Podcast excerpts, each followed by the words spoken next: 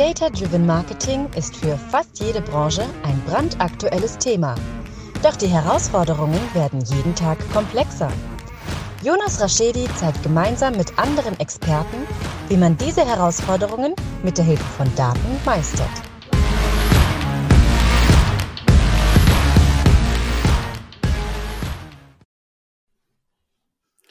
Herzlich willkommen zu My Data is Better Than Yours, der Data Driven Marketing Podcast. Schön, dass ihr wieder eingeschaltet habt. Heute ein spannendes Thema, was sogar die ganze Industrie gerade beschäftigt, nämlich das Thema Cookie-less World mit der lieben Lena. Hi Lena. Hallo Jonas, freut mich dabei zu sein. So, ähm, damit die Zuhörer überhaupt wissen, wer du bist äh, und was du so machst, darfst du dich gerne einmal vorstellen. Ja, sehr gerne. Lena Salden mein Name. Ich bin mittlerweile in der digitalen Branche seit circa so zwölf Jahren tatsächlich beruflich, davor auch hobbymäßig noch äh, als Studenten habe ich die ersten Websites erstellt für meine Band und dann noch für meine Uni. Ähm, aus diesem Grund, das Thema begleitet mich äh, eher äh, intrinsisch und nicht nur extrinsisch, ähm, weil ich dafür mein Gehalt bekomme.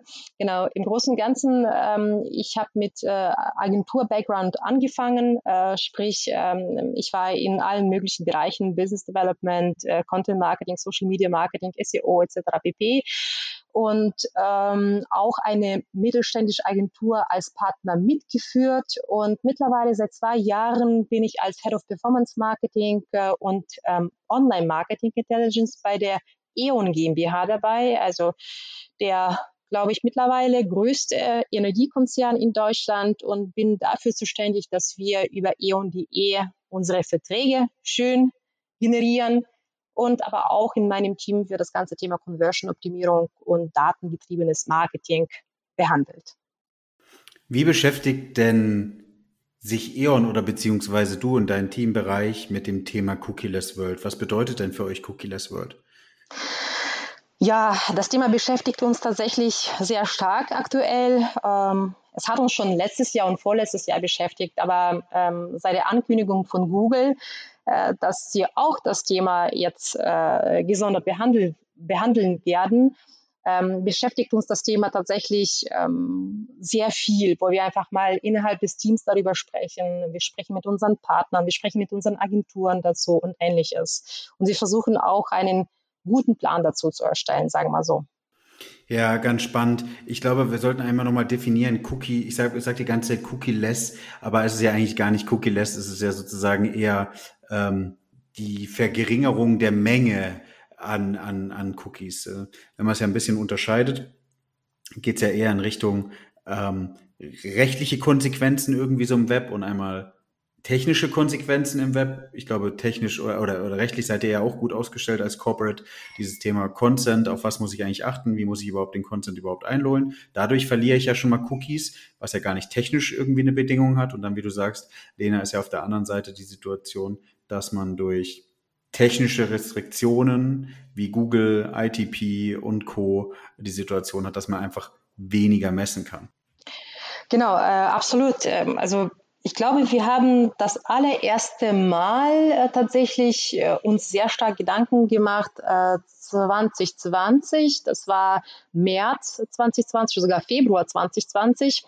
Dann mussten wir also wir hatten zwar schon unseren Low-Cookie-Banner gehabt, ähm, wir haben aber dennoch noch unsere User getrackt. Ne? Dann hieß es vom Datenschutz, hey, also jetzt kein Tracking ohne Consent. Ja, und das war für uns natürlich wow krass. Also jetzt kein Tracking. Äh, das heißt, wir können jetzt äh, wahrscheinlich mindestens 20 Prozent unserer User nicht mehr sehen, weil davor hat uns das äh, auch die ganzen Analysen, die wir schon damals äh, durchgeführt haben. Sprich, wir haben auch damals schon die Akzeptanzrate gemessen äh, anhand von Tests und Co. Äh, und wir haben damals gesehen, 25 Prozent unserer User äh, können wir nicht tracken. Und seit diesem Februar 2020 konnten wir gar nichts mehr sehen. Sprich, wir mussten auch mit äh, Korrekturfaktoren arbeiten, tun wir immer noch. Also sprich, wir versuchen da so ein bisschen abzuleiten, aha, wie ist die Akzeptanzrate im Display-Kanal oder wie ist die Akzeptanzrate im SEO-Kanal oder ähnliches und versuchen anhand von Korrekturfaktoren und unseren Google Analytics und Backend-Daten versuchen circa diese Akzeptanzrate oder diese Sales, die wir verlieren, einfach mal aufgrund des fehlenden Traffics zu identifizieren, sagen wir so.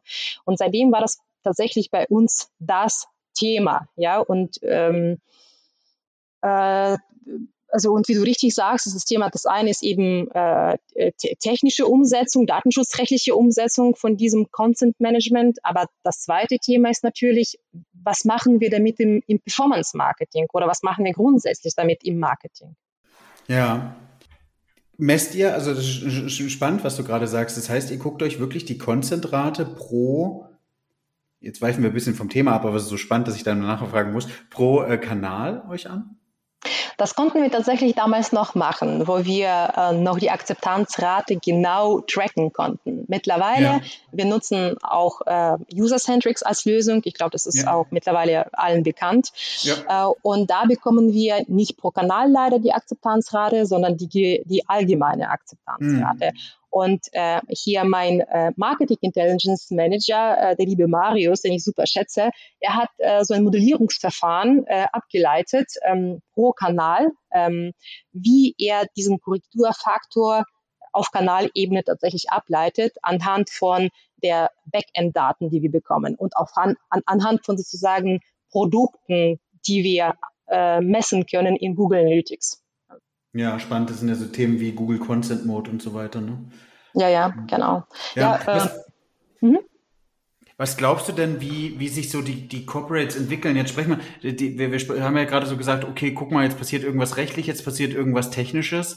Ähm, wenn jetzt die Zuhörer gleich am Anfang so ein bisschen was mitnehmen sollten, was glaubst du denn, wie man sich vielleicht in beiden Bereichen, Bereichen oder Themen als Corporate aufstellen sollte, um zu gewährleisten, dass man da diesen Zug nicht verpasst? Mhm. Ja, ähm, also wir haben bei uns generell so eine Art äh, Data-Driven Marketing äh, Center of Excellence. Ja, ähm, das ist im Endeffekt ein Format von einem wöchentlichen Jufix, äh, in dem wir uns den Data-Driven Marketing-Themen widmen. Äh, und da sind äh, Performance-Marketeer dabei, da sind äh, Analysten dabei, äh, da sind Marketing-Kollegen dabei, aber auch natürlich Datenschutzvertreter. Ja. Das ist zwar nicht unser Legal-Team, ja, so die Hardcore-Datenschützler, aber da sind diejenigen, die äh, sozusagen diesen Connect zwischen Datenschutz und zwischen äh, Marketing herstellen können. Und in diesem Kreis besprechen wir, wie, das, wie wir das Thema angehen. Der erste Bestandteil ist das Thema generell ähm, Content Management äh, Cookie Bar. Ja? Wie gestalten wir überhaupt diesen Text, so dass er für den User verständlich ist? Wie gestalten wir gegebenenfalls ähm, der Aufbau des, des Banners, damit die User ihn überhaupt akzeptieren? Das ist für uns ein riesiges Thema und vor allem ein datenschutzrechtliches Thema, wo wir, sagen wir so, Hardcore-Gespräche führen mit unserem Legal-Team dazu. Und das zweite Thema mh, mm, ist natürlich sozusagen Datensammlung ja, und Datenoperationalisierung. Und da thematisieren wir tatsächlich jetzt sehr viele Komponenten dazu. Ja, das, das gucken wir auch an. Ich glaube, dass es dass es nochmal zusätzlich immer wieder Veränderungen geben wird. Ne? Also Irgendwann kann man viele der Tools nicht mehr äh, direkt feuern, sondern braucht erst die Einwilligung. Manchmal gibt es noch Tools, die man direkt feuern kann. Dann gibt es wieder die Situation, dass man sich wieder überlegen muss, ähm, gibt es Tool, die ich aus First-Party-Perspektive vielleicht nicht zwangsweise zu einem großen Marketing-Zweck brauche, sondern um meine eigene Seite zu optimieren. Ähm, es ist, glaube ich, ein, man merkt eigentlich immer wieder, wie wie vermeintlich einfach das Thema am Anfang war mit, naja, machen wir so einen Cookie-Banner drauf, dann wird schon, ja. Zu wie komplex es eigentlich jetzt am Ende geworden ist, zu wie viele Personen sich eigentlich mit dem Thema beschäftigen, um zu gewährleisten, dass es richtig funktioniert. Ja, ja, absolut. Also alleine bei uns beschäftigen sich damit fünf Personen, sagen wir so, tatsächlich in der Tiefe. Äh, und dann gibt's noch äh, die gesamten Performance-Marketing-Manager, die sich, sagen wir so, äh, eher nebenbei mit dem Thema beschäftigen. Sie bekommen einfach gewisse Anforderungen oder Anfragen seitens Data Driven Marketing Team und dann müssen sie die auch verarbeiten, verdauen. Die müssen, weiß ich was, mit äh, Google sprechen oder mit allen möglichen Partnern, um einfach mal langfristig eine Strategie dazu aufzubauen. Und ja, wie du richtig sagst, ähm, am Anfang sprach man nur über äh, Cookie Low Banner über die Gestaltung dieser, ja. dieser kleinen Message. Und mittlerweile sprechen wir über so viele Themen wie Aufbau von First-Party-Data, über wie gehen wir mit Privacy Sandbox von Google um, wie gehen wir mit unseren Affiliate-Partnern um, wie gehen wir mit unseren Programmatic-Partnern um und ähnliches. Also das ist, das ist ein riesiges Thema. Und wie, je mehr man damit beschäftigt, desto mehr versteht man, wie global galaktisch eigentlich das Thema ist und dass wir unbedingt jetzt schon uns mit diesem Thema beschäftigen müssen. Ja, ja, ja, stimmt. Zusätzlich zu Konstantin nochmal ja diese technische Perspektive, die du jetzt gerade gesagt hast. Und in der technischen Perspektive, ja, Google verändert sich, ähm, Facebook verändert sich, ähm, Apple verändert sich. Und wie du sagst, da sollte es auf jeden Fall jetzt ja eigentlich schon so ein paar Initiativen geben, um zu überlegen, ähm, viele der Unternehmen oder jetzt auch äh, die UMR, der, der Philipp hat ja in seiner seiner Keynote nochmal gesagt, dass sich viele Unternehmen in Richtung D2C, also stark zum Kunden selbst entwickeln und Direktvertrieb machen wollen. Und das ist ja eigentlich auch der Key später, weil die ganzen Unternehmen, die den Kontakt zum Endkunden verlieren, haben eben nicht mehr die Daten, um überhaupt ordentlich oder gute Werbung zu machen, sondern die werden höchstwahrscheinlich immer wieder auf Streuverluste gehen oder sich Partner suchen müssen, die First-Party-Daten haben. Absolut.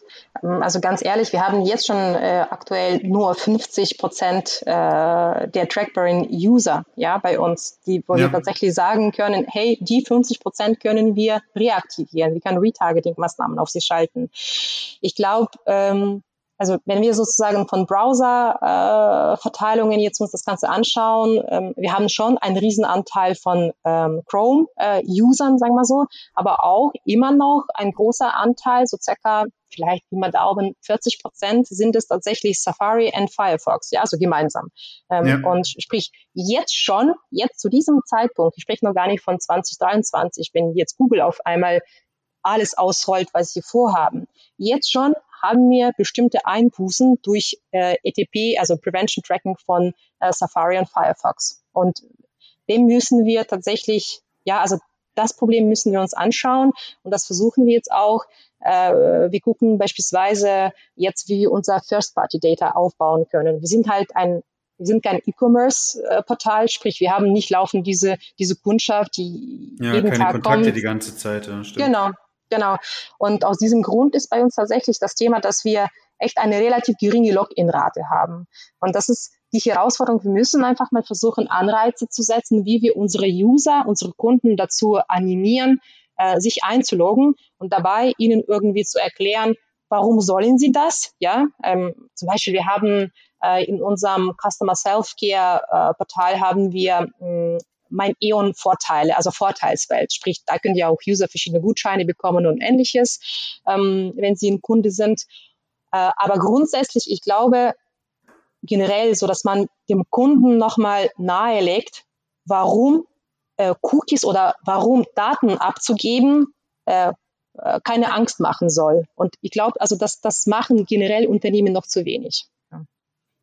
Genau, welchen Vorteil der zu bekommen. Und das ist ja auch der Aspekt, den, den man eigentlich beleuchten sollte. Als Marketeer ist es ja nicht sozusagen, man bekommt die Daten und man kann damit jetzt die, die großen Vorteile zwangsweise nur für sich schlagen, sondern es ist ja auch ein Geben und Nehmen und man sollte, müsste herausfinden, wie, welchen Vorteil bietet man den, dem Kunden, dem Endkunden an sich dafür, dass man die Daten hat. Ja, also im E-Commerce zum Beispiel dieses Thema Personalisierung, also eben zu mhm. gewährleisten, dass man die richtigen Produkte angezeigt bekommt, aber auf der anderen Seite auch eben mit der richtigen Werbebotschaft wieder angesprochen zu werden. Und bei euch ist es ja vielleicht zum Beispiel dieses Thema, ähm, wie kann man seinen Vertrag optimieren oder wie kann man irgendwie den Zählerstand äh, richtig abmessen oder wie kann man äh, individuelle Tipps bekommen, wie man Strom spart oder ja. Äh, äh, auf erneuerbare Energien geht. Also da gibt es ja schon definitiv Fälle. Ja. Das ist aber ein guter Punkt, Lena, den du jetzt gerade gesagt hast. Ich glaube, einer der zentralen Pflöcke, die man eben reinrahmen muss, ist dieses Thema,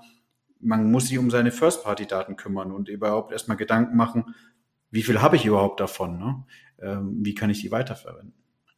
Ja, absolut. Und ähm, also das ist tatsächlich, wo wir jetzt gerade auch ein Assessment machen wollen, ja, ähm, äh, weil das Thema Daten an sich ist bei uns sehr, sagen wir so, konzernübergreifend. Ja, also viele, äh, viele Units besitzen auch diese Data. Äh, viele Daten werden auch relativ fragmentiert genutzt. Also jeder nutzt irgendwie so, das sind meine Data, das brauche ich, um, weiß ich was, beispielsweise Performance Marketing zu machen. Dann gibt es noch ein äh, Customer Data, um ähm, Direct Mailings zu machen oder ähnliches, ja. Aber dieses, diesen gesamten Blick zu bekommen, und da ein, eine Strategie abzuleiten, das ist, wo wir noch einiges zu tun haben. Und ich glaube, ohne das äh, wahrscheinlich äh, werden wir nicht so schnell vorankommen. Wir haben zwar beispielsweise bei uns äh, äh, Data Management Plattform, ja, aber wir wissen ja selber, äh, dass äh, mit den ganzen Cookies-Thema äh, Themen äh, wird das Thema DMP nicht mehr relevant. Äh, sprich, äh, wir werden jetzt mal überlegen, äh, macht beispielsweise in unserem Sinn, äh, in unserem Fall eine CDP äh, Sinn, ja, also jeder, glaube ich, Adobe, Salesforce und Co. versuchen jetzt mal äh, ja, die, ihre die Kunden neue Sau zu, durchs Dorf zu treiben. Genau, ja, genau ja, und ihre Kunden zu sensibilisieren. Allerdings, äh, wir gucken uns das Thema genau an, ob wir tatsächlich das jetzt äh, benötigen in der Form. Oder wir lieber einfach andere Möglichkeiten nutzen, die auch Google beispielsweise durch Privacy Sandbox zur Verfügung stellt. Ja, ist eine spannende Sache, aber auch da wieder, Lena hast ja vollkommen richtig gesagt, wenn wir nicht genug First-Party-Daten haben, bringt mir auch eine CDP nichts, weil eine CDP ist ja eigentlich dafür da, die First-Party-Daten, die ich habe, zu aktivieren und eben über unterschiedlichen Kanäle zu orchestrieren. Ja, genau. Ähm, erste Punkt haben wir genannt, First-Party-Daten irgendwie zentralisieren. Ich glaube, es wird immer wichtiger und immer schwerer, höchstwahrscheinlich Daten auf User-Ebene zu bekommen. Das ist der zweite Punkt, also wirklich granulare Daten zu bekommen. Ähm, das heißt, man muss eben auf das Concept achten, da haben wir, glaube ich, schon größten drüber gesprochen und dann wird es, glaube ich, nochmal auf die Marken ankommen, kommen, wie affin ist jemand und wie du richtig gesagt hast, Firmen, die weniger Kontakt zu einem Kunden online haben, werden es, glaube ich, schwerer haben, da mhm. Content einzuholen. Ich glaube, was spannend wird, was ja früher bei Programmatic oder vor Programmatic immer noch ein Teil ist und was jetzt auch noch teilweise so ein bisschen im Display-Bereich wabert, ist dieses Thema ähm, Datenpartnerschaften, also wirklich First-Party-Daten. Ähm, irgendwie Datendeals auszutauschen. Ich glaube, das wird mehr kommen. Absolut, die, ja. Die Firmen, die, die, die keinen Kontakt haben. Und ich finde das spannend, das hast du ja auch schon äh, mit gesagt gehabt, Lena, ist das Thema äh, Wallet Gardens. Ne? Also wie, mhm. wie positioniert man sich und mit wem positioniert man sich? Mit, mit Google, Apple, Facebook, ähm, selbst gibt doch höchstwahrscheinlich welche, die mit Amazon äh, arbeiten können, müssen, sollen, ähm, um da irgendwie das Daten Oligopol abzusichern. Mhm. Ja, ja. Ähm, das ist tatsächlich, wo wir uns auch jetzt äh, sehr viele Gedanken darüber machen, weil wir arbeiten nicht nur mit einem ja, Datenstrom sozusagen, nicht nur mit Facebook und nicht nur mit äh, Tradesk äh, oder anderen DSPs, sondern wir arbeiten gleich mit mehreren Anbietern und diese ganzen Wall Gardens sind definitiv auch in unserem Portfolio wir müssen jetzt einfach mal schauen, wo wir starten. Äh, und wir starten jetzt aktuell ähm, eine intensive Partnerschaft dazu mit Google gemeinsam. Ähm, äh, wir hatten gemeinsam äh, auch einen Plan abgeleitet und dieser Plan hat ja auch gewisse Komponenten. Also zum ersten müssen grundsätzlich uns erstmal vorbereiten, was das Thema Tracking angeht. Also sprich, ähm, wir haben jetzt beispielsweise auch Google Analytics 4 implementiert, ist zwar immer noch auf dem Testsystem, weil Google Analytics 4 ist noch einfach noch nie so reif, um Universal Analytics zu ersetzen, sagen wir mal so, ja. Mhm. Aber wir haben dennoch schon ähm, ein ganz klares Konzept sozusagen, was wollen wir mit äh, GA4 machen. Äh, das zweite Thema ist natürlich äh, das Thema Tagging an sich. Ähm, wir prüfen jetzt auch datenschutzrechtlich, wie das Thema Server-Side-Tracking äh, implementiert werden kann. Ist auch so ein bisschen tricky Thema. Da müssen wir noch relativ viel Überzeugungsarbeit äh, mit unseren Legal-Kollegen leisten. Aber das wäre eigentlich schon der erste Schritt, um tatsächlich alle Datenströme, sagen wir so, unter einen Hut zu bringen. Ja, wir könnten eben auf diesem Server äh, sowohl äh, Facebook-Daten als auch Tradesk-Daten als auch äh, Google AdWords-Daten und Co. zukünftig irgendwann mal synchronisieren und selber entscheiden, was wollen wir aktivieren. Ja, spannend, definitiv. Genau, da habt ihr euch dann eben für einen Partner entschieden und die, die, die Aktivierung äh, der Daten, die da gesammelt werden, ist natürlich jetzt wahrscheinlich ähm, einfacher aktivierbar im, im, im Google-Umfeld. Das ist ja wirklich immer die Entscheidung, Best of Breed oder nimmt man so eine Gesamt-Marketing, Online-Marketing-Lösung wie mit der Adobe Suite oder mit, mit der Google Suite oder mhm. mit ähm, alle anderen entwickeln sich ja in diese, diese Gesamtrichtung. Äh, ich sehe immer Vor- und Nachteile äh, oftmals ist es, man spricht, die, die Systeme sprechen schneller miteinander, was gut ist. Nachteil ist, wie du sagst, natürlich, du, du aktivierst es meistens eher nur in eine Richtung. Oder du hast die, die, die Situation, dass es in einem sehr gut funktioniert und in den anderen Kanälen du dann eher höchstwahrscheinlich Probleme hast. Ja. Genau, aber wenn ihr das natürlich mit einer CDP kombiniert, kann das gut funktionieren ja, äh, mal gucken. Also wir sind tatsächlich gerade so äh, in der Forschungsphase. Ja, also wir versuchen einfach mal äh, zu analysieren, was, was wäre für uns eine optimale Lösung ähm, unter den aktuellen Bedienungen, unter den datenschutzrechtlichen Vorgaben und ähnliches. Aber das ist tatsächlich äh, für uns noch ein Erforschungsfeld, ja, wo wir langsam uns herantasten, wo wir mit Partnern sprechen. Beispielsweise, wir sprechen auch sehr stark mit unserem Partner Traders zusammen in Bezug auf wie können wir zukünftig äh, ihre Technologie Unified ID mal nutzen. Ja, ähm, also man kennt ja äh, die gesamten Publisher, die beschäftigen äh, sich schon seit langem mit dem ganzen Thema und Tradesk hat gemeinsam mit IAB und Griteo diese Initiative äh, ins Leben gerufen für, wie sie das nennen, Open Internet. Ja, dass, äh, dass man äh, dem User so, ein, so einen digitalen Pass vergibt und wo er sich identifizieren kann. Und theoretisch, ganz theoretisch, ja, können wir ja auch in Form von Server-Side-Tracking oder Data Cleaning Room äh, tatsächlich diese Daten austauschen mit Tradesk. Mm, aber das ist auch ja, so ein Thema. Mhm. Ja, ist ja diese, diese, ähm, da gibt es ja ganz, ganz viele Initiativen, NetID, glaube ich, irgendwie, genau. die alle versuchen wollen, dass die, dass die Daten nochmal zusammenfügen. Ich glaube, es kann eine gute Initiative sein, wenn die, wenn die Leute das wollen, wenn die Nutzer das wollen. Ähm, schlussendlich brauchst du als, als Marke Corporate ja trotzdem immer eine, einen Identifier. Meistens ist es dann die E-Mail oder so. Mhm. Und auch da musst du ja, glaube ich, schauen, dass die, was heißt, glaube ich, da müssen die Nutzer sich ja auch immer ab und zu mal einloggen, damit du noch weißt, ob die E-Mail aktuell ist. Ja, ja, genau. Ja. Hier der Google, glaube ich, also die haben ja auch ähm, das Thema mh, mm, äh, Customer Matches vorgenommen im, im, ja. im, im Rahmen von äh, Privacy Sandbox äh, wo du tatsächlich sozusagen den Abgleich machen kannst mit Googles Daten. Äh, und Google hat halt sehr viele Daten, alleine schon, wie viele Nutzer nutzen Gmail, YouTube, äh, Search Console etc. pp., also das gesamte Ökosystem. Also theoretisch hättest du da schon einen riesen Löwenanteil, wenn du deine Daten mit Google-Daten abgleichst in Form von Customer Match. Und äh, ja, also ich glaube, da, da kann man nur gewinnen. Aber das ist auch ein sehr, sehr datenschutzrechtlich sensibles Thema auf Corporate-Ebene. Genau, aber ich, ich finde es wirklich spannend, Lena, dass ihr schon so viele Initiativen ähm, aufgesetzt habt und vor allem das auch nochmal eng mit dem Datenschutz abklärt, um zu gewährleisten, dass ihr da konform seid, um irgendwie den möglichen Marktveränderungen, die jetzt zum Beispiel gerade zwei Jahre verschoben wurden von Google auf jeden Fall oder anderthalb Jahre, ähm, entgegenzuwirken und zu überlegen, wie man sich richtig aufstellt.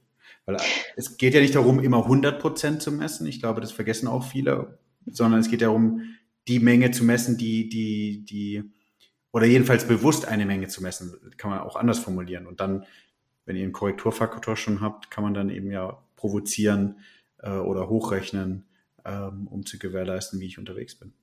Ja, also ich glaube, äh, man muss ja auch irgendwelche Modellierungsverfahren ähm, kreieren, ähm, alleine schon mit Google, mit Consent Mode, das ist auch eine Lösung von Google, was sie anbieten, dass man äh, dennoch Conversions messen kann, ohne ein Consent eines Users zu bekommen. Ja?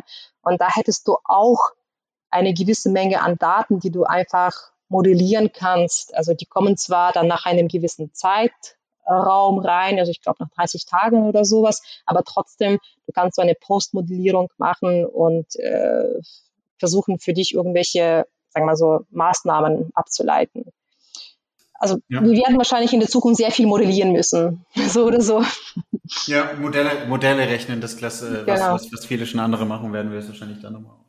Ja. ja, Lena, was glaubst du, was passiert mit E-Commerce-Unternehmen, mit Corporates, die sich nicht vorbereiten, dass technische und rechtliche Änderungen schon Einzug erhalten haben und sozusagen vielleicht auch schärfer werden? Ja, ich glaube, sie werden äh, sehr überrascht sein, äh, bis zu schockiert. äh, ja, äh, also ich meine, äh, wie schon angesprochen, ja, äh, irgendwann mal wird man erwachen, so wie wir das auch äh, vor zwei Jahren äh, gemacht haben und, und sagen, okay, oh, boah, ich kann hier nichts mehr messen, ich, ich, kann hier kein Retargeting mehr machen oder ähnliches. Also sie werden schon darunter leiden, glaube ich, ja, so beziehungsweise sie werden schon einen gewissen ähm, einen gewissen Zug verpassen und dann diesen nachholen müssen. Ja, aber ich glaube, das ist, das ist immer so. Ja, es gibt so sagen wir so, Pioniere, die relativ schnell auf den Markt reagieren. Äh, es gibt diejenigen, die erstmal beobachten und Erfahrungen sammeln. Äh, und es gibt diejenigen, äh, die doch durch, sagen wir so, ausschlagen, ausschlaggebende Announcements, wie vom Google beispielsweise, auf einmal auch geweckt werden und dann doch reagieren. Also Sie müssen dann noch einiges nachholen äh, oder Sie werden dann einiges nachholen müssen. Hm, aber äh, es kann durchaus sein, dass da bereits so viele Best Practices gibt, äh, dass Sie dann auch relativ schnell reagieren können, äh, anstatt zu erforschen, zu, zu, ähm, ja, äh, zu analysieren, äh, äh, sondern die übernehmen im Endeffekt die Best Practices aus dem Markt, sagen wir so. Oder wie, wie siehst du das? Du bist ja auch äh, im E-Commerce aktiv. ich, ich, ich würde die, also da geht es auch gar nicht darum zu sagen, dass wir es auf jeden Fall können, aber ich würde die freche These aufstellen, dass viele E-Commerce-Unternehmen aktuell gar nicht abschätzen können, wie viel sie überhaupt messen. Also wenn wir davon ausgehen, man hat irgendwie 100 Nutzer auf der Webseite, messen die wirklich die 100? Oder messen die nur 80 und ist ihnen überhaupt bewusst, dass sie 80 messen? Ich glaube, das ist jetzt schon der Stand, ja. Ähm, also die einfachen Dinge, wie du ja schon gerade gesagt hast, mit irgendwie Consent. Wie viel willigen eigentlich ein? Und dann kommt ja der nächste Schritt eigentlich, wie viel sind, was ja noch äh, plakativ und einfach ist. Und dann kommt der nächste Schritt, wie viel kann ich denn überhaupt noch messen ähm, durch clientseitig, serverseitige Veränderungen? Und wir haben zum Beispiel auch schon festgestellt und Experimente gemacht, wenn man serverseitig einsetzt, misst man auf jeden Fall wieder mehr. Mhm. Und äh, durch solche Konstellationen zum Beispiel verändern sich ja auch später die Conversion Rate, ähm, alle, alle, alle Metriken, die du ja eigentlich mitmisst ähm, und zeigt ja eigentlich, wo du eigentlich gerade unterwegs bist. Ich glaube, dass wir uns sehr gut in dem Bereich entwickelt haben, aber dass die Industrie, glaube ich, noch auf einem zu hohen Level unterwegs ist und, glaube ich, mhm. genug Daten gehabt hat, und gar nicht dieses Problem hat und jetzt langsam immer wieder der, der, der Stand gesichert, sickert ist und jetzt ähm, kommen wir irgendwann an, wo plötzlich die Augen aufgehen und sie sagen, oh Gott, mhm. jetzt habe ich, jetzt habe ich zu wenig. Ja. Und dann bist du ja richtig, dann, dann, dann so wie du oder andere Unternehmen, die sind dann gut aufgestellt und die können dann modellieren und andere Unternehmen haben gar nicht mal die Daten, weil sie in der Historie gar nicht angefangen haben, die Daten einzusammeln. Ja, das stimmt schon, definitiv. Ich habe tatsächlich jetzt, äh, glaube ich, im April, wo das ganze Thema mit Google Privacy Box und Co. Ähm, angefangen hat, ähm, hatte ich einen Webinar mal mir angeschaut äh, zum Thema äh, Consent Mode und äh, es, es, wurde auch eine Befragung gemacht. Äh, wie viel schätzt ihr, äh, können jetzt aktuell Unternehmen messen, also tatsächlich tracken, wie viel Consent wird abgegeben? Und äh, die meisten haben tatsächlich die Schätze so rund um 80, 90 Prozent, aber die Wahrheit war 50 Prozent, ja? ja. Und sprich, die Leute, die haben noch, also die, die, äh, die Branche, die hat noch ein bisschen diese rosa-rote Brille auf ja. und meint, das ist noch so, ja, das ist nur der Anfang, aber das ist gar nicht der Anfang, sondern, wie gesagt, also für uns war das genauso äh, ernüchternd, äh, als wir tatsächliche Daten gesehen haben, ja, und wo wir angefangen haben mit diesen ganzen Korrekturfaktoren, Modellierungsverfahren, wo wir einfach mal nicht wussten, okay, was ist denn jetzt los? Warum ist die Conversion so gefallen? Oder äh, warum ist der Gap zwischen äh, Data Warehouse äh, Daten und zwischen Google Analytics Daten so hoch? Ja, also das war das war eher so der Anstoß, der Denkanstoß, wo wir angefangen haben zu recherchieren, zu analysieren und zu schauen. Ja, und wir sind wir sind natürlich auch ein großes Unternehmen, genauso äh, wie ihr. Und äh, sagen wir, wir haben auch die Ressourcen und die Kapazitäten, äh, um, um das alles abzudecken. Aber ich überlege gerade, wenn so ein mittelständisches Unternehmen mit einem Data Analyst, äh, der auch wahrscheinlich auch äh, Performance Marketing Manager ist, wie sie das schaffen, äh, auch auf diesen Zug aufzuspringen. Ja, vollkommen richtig. Also eigentlich ist es ja nicht schlimm, nur 50 Prozent zu müssen, es zu messen einem muss nur bewusst sein, dass man 50 Prozent misst. Ja, das stimmt schon. Ja. ja. ja. Aber sehr gute Aufführung. Also äh, faszinierend und, und cool müssen wir mal eigentlich mal mit anderen Unternehmen äh, nebeneinander legen. Seid ihr ja schon relativ weit und habt einige Initiativen da losgetreten. um zu gewährleisten, dass man, dass man so ein bisschen weiter vorne ist. Man muss ja nicht zwangsweise der First Mover sein, aber man sollte, sollte eben die Initiativen schon mal losgetreten haben oder jedenfalls mal definiert haben, was könnten Initiativen sein, die gewährleisten. Ja. Ich, ich, muss sagen, in dem Fall ist es tatsächlich wichtig, dass man so ein ähm, Konzern- oder unternehmensbegreifendes Teamwork hat. Wir haben ja. das und ich schätze das unglaublich, weil bei uns an dem Thema arbeiten einfach verschiedene Köpfe aus den verschiedenen Teams zusammen.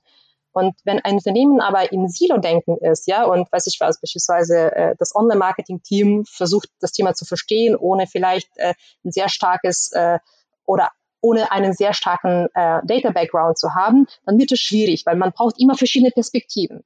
Und das hatten wir tatsächlich jetzt seit zwei Jahren geschafft, dass wir diesen Center of Excellence für die Data-Driven Marketing-Themen haben, wo, wo einfach mal dieses geballte Wissen zusammenkommt. Und wir haben auch äh, Gott sei Dank auch sehr viele äh, interne Experten auch aufgebaut. Wir haben zwar auch Agenturen, die uns unterstützen, wir haben Google, also Google macht echt einen super Job, muss ich ganz ehrlich sagen. Ähm, natürlich haben sie auch ihr eigenes Interesse daran, aber sie machen echt einen super Job, um ihre Kunden zu sensibilisieren und dabei zu unterstützen, dieses Thema jetzt aufzuräumen und auf die Spur zu bekommen. Ja, ich überlege, was so die drei Themen sein könnten, die man, wenn das jetzt jemand hört, der vielleicht äh, in, einer, in einem, man muss ja auch immer an die, die, die, die Bandbreite meiner Zuhörer denken und man überlegt jetzt so, okay, ist vielleicht jetzt jemand, der, der eine ein, ein Mann-Team ist in dem Unternehmen, ja, und vielleicht einen kleinen Online-Shop führt ähm, und sich mit dem Thema auseinandersetzt. Was wären so die Tipps, die man ihm geben könnte?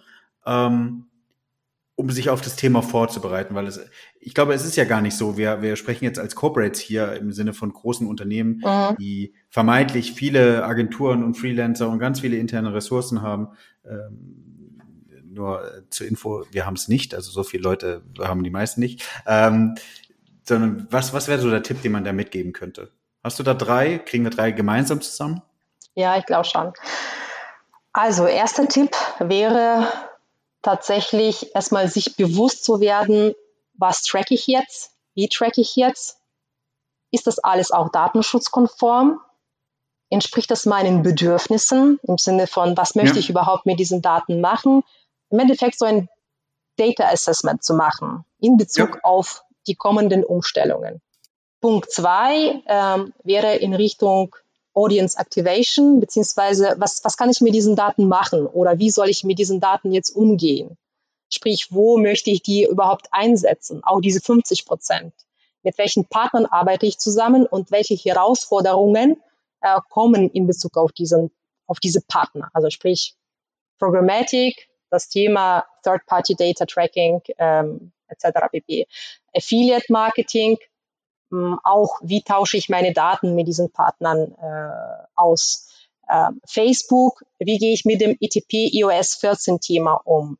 Google, wie gehe ich mit dem äh, Privacy äh, Sandbox Thema um, etc. Also einfach mal so ein bisschen Gedankenspiele, mit wem arbeite ich zusammen und wie aktiviere ich meine Daten zukünftig auf diesen Plattformen. Und noch ein wichtiges Thema, also Punkt drei, ist tatsächlich wie kann ich meinen User sensibilisieren, dass er versteht, dass dieser Datenaustausch nichts Schlimmes ist, sondern dass, äh, dass, dass das, was wir tun mit seinen Daten, äh, es ist nicht irgendwie was, äh, dass wir sein, seine, sein Privatleben oder sowas irgendwie angreifen wollen, sondern wir bemühen uns mh, um ein besseres Angebot. Beispielsweise das Thema Personalisierung. Ja, so unsere ganzen Personalisierungsmaßnahmen sind gerade tatsächlich gefährdet, obwohl wir eigentlich wollen, dass ein preissensitiver User ein besseres Angebot bekommt oder wir wollen, dass ein GV-Grundversorgungskunde äh, auch ein gutes Angebot in seiner Region bekommt. Und das versuchen wir auch in Form von Personalisierungsmaßnahmen zu machen. Grundsätzlich die User zu sensibilisieren, Anreiz zu setzen, die Daten preiszugeben für dieses Unternehmen, ähm, aber da, da muss man natürlich auch selber als Unternehmen äh, erstmal den User aufklären. Ja, aufklären, warum, wie, was, welche Vorteile und was bekommt der User äh, dafür. Ja, ist eigentlich spannend, hast du richtig gesagt. Ich glaube, bewusst zu werden, wie sieht es aktuell aus, bewusst zu werden, wo geht die Reise hin mit meinem Marketing, wo will ich eigentlich vermutlich das meiste spenden, in der Hoffnung, dass sie eigentlich einen guten Kanalmix haben. Aber wenn sie jetzt einen Schwerpunkt legen, da muss man sich eben bewusst sein, dass man in diesem Kanal sehr gut versteht, welche technischen Restriktionen gibt's da Ja, definitiv. Cool. Ja, Lena, ich glaube, wir können noch stundenlang über das Thema sprechen und überlegen, wie es, wie es weitergeht. Für mich so die, die äh, mit wichtigste und letzte Frage ist ja immer, was macht äh, Lena privat mit dem Thema Daten? Nicht, wie du deine Daten sozusagen an andere teilst, sondern eher so wie, ähm, wie beschäftigst du dich? Äh, machst du Sport und misst deinen Puls regelmäßig oder äh, ja, ich bin tatsächlich so ein Selbstoptimierungsfreak. Äh, somit somit äh, äh, tracke ich alles, äh, was ich nur tracken kann. Ähm, also ich habe tatsächlich eine äh, Samsung Galaxy äh, Watch Uhr. Also ich bin äh, witzigerweise privat kein, kein Apple-Nutzer, also nur, nur äh, beruflich bin ich Apple-Nutzer. Ähm, aber ansonsten, ähm, mein ganzes Ökosystem äh, besteht aus äh, Android-System, äh, also sprich, äh, ich äh, tracke komplett meine Gesundheit, angefangen mit Gewichtswaage bis zu bis zu wie viel ich geschlafen habe und ähnliches. Also ich glaube, Google weiß über mich alles. ich habe auch Google ähm, Google Box, also äh, analog zu Alexa. Ähm, äh, wobei ich nutze das nicht selber, sondern das, das nutzt meine Tochter mittlerweile, die dreieinhalb ist. die sagt auch, hallo Google, bitte, äh, bitte ähm, Eisbär anmachen oder ähnliches. Ja. ja, also oder auch das Gleiche gilt ja auch für das Thema Navigation. Also ich nutze auch Strava, wenn ich Fahrradtouren mache. Äh, ich nutze auch Google Maps und äh, am Ende des Tages, ich denke immer, also das ist immer ein Trade-off, den wir machen. Ja, äh, wenn du eine gute, äh, eine gute Leistung bekommen möchtest seitens Softwareentwickler oder äh, Provider, dann musst du auch was da, da musst du auch was zurückgeben. Und genau, also ich bin schon so, äh, ja, sagen wir so, sehr entspannt, was Datenabgabe an, äh, angeht, äh, weil ich dafür ein gutes Angebot bekommen in Form von Selbsttracking, Selbstoptimierung, gute Services, Einfachheit im Leben und ähnliches. Ja, spannend, spannend und cool.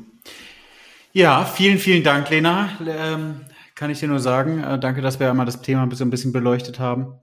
Ich glaube, äh, liebe Zuhörer, da kann man noch viel tiefer reingehen und wir haben nur oberflächlich das Thema ähm, angerissen, aber ich glaube, wenn man sich da im Detail verliert, wie, wie Lena ja schon gesagt hat, irgendwie mal über ITP im Detail zu sprechen, da können wir dann einzelne Folgen drüber machen, weil wir so lange darüber sprechen könnten, äh, was man, in welcher Art und Weise man es optimieren kann und wie die Historie aussieht und wie sich weiterentwickelt und welche Änderungen da eigentlich, welche äh, Datenveränderungen. Ja, möchtest du von deiner, an deiner Stelle nochmal was als Abschluss sagen, liebe Lena? Ich möchte mich einfach mal bedanken äh, für die Teilnahme äh, in diesem Podcast. Also ich finde, dass, äh, dass du das echt super machst, also dass die, du diese ganzen Themen, Datenthemen ähm, auf die Bühne bringst äh, und die Leute einfach mal sensibilisierst, wie wichtig das ist, sich mit Daten zu beschäftigen. Ja, es war ein toller Austausch. Äh, vielen Dank dafür und immer gerne wieder. Vielen, vielen Dank. Genau. Äh, Lena hat es gesagt. Ähm, solltet ihr noch mehr Interesse an den ganzen Themen Data in den unterschiedlichsten Facetten, in den unterschiedlichsten Unternehmen, in den unterschiedlichsten Größen haben, dann ähm, lasst gerne ein äh, Abonnement bei der jeweiligen Plattform, wo ihr uns gerade hört, da wie Spotify, Apple, ähm, Amazon und Co und äh, kommentiert und bewertet auch gerne den Podcast. Vielen, vielen Dank an dieser Stelle. Mehr vom Podcast? Abonniere My Data is Better Than Yours und bewerte ihn gerne.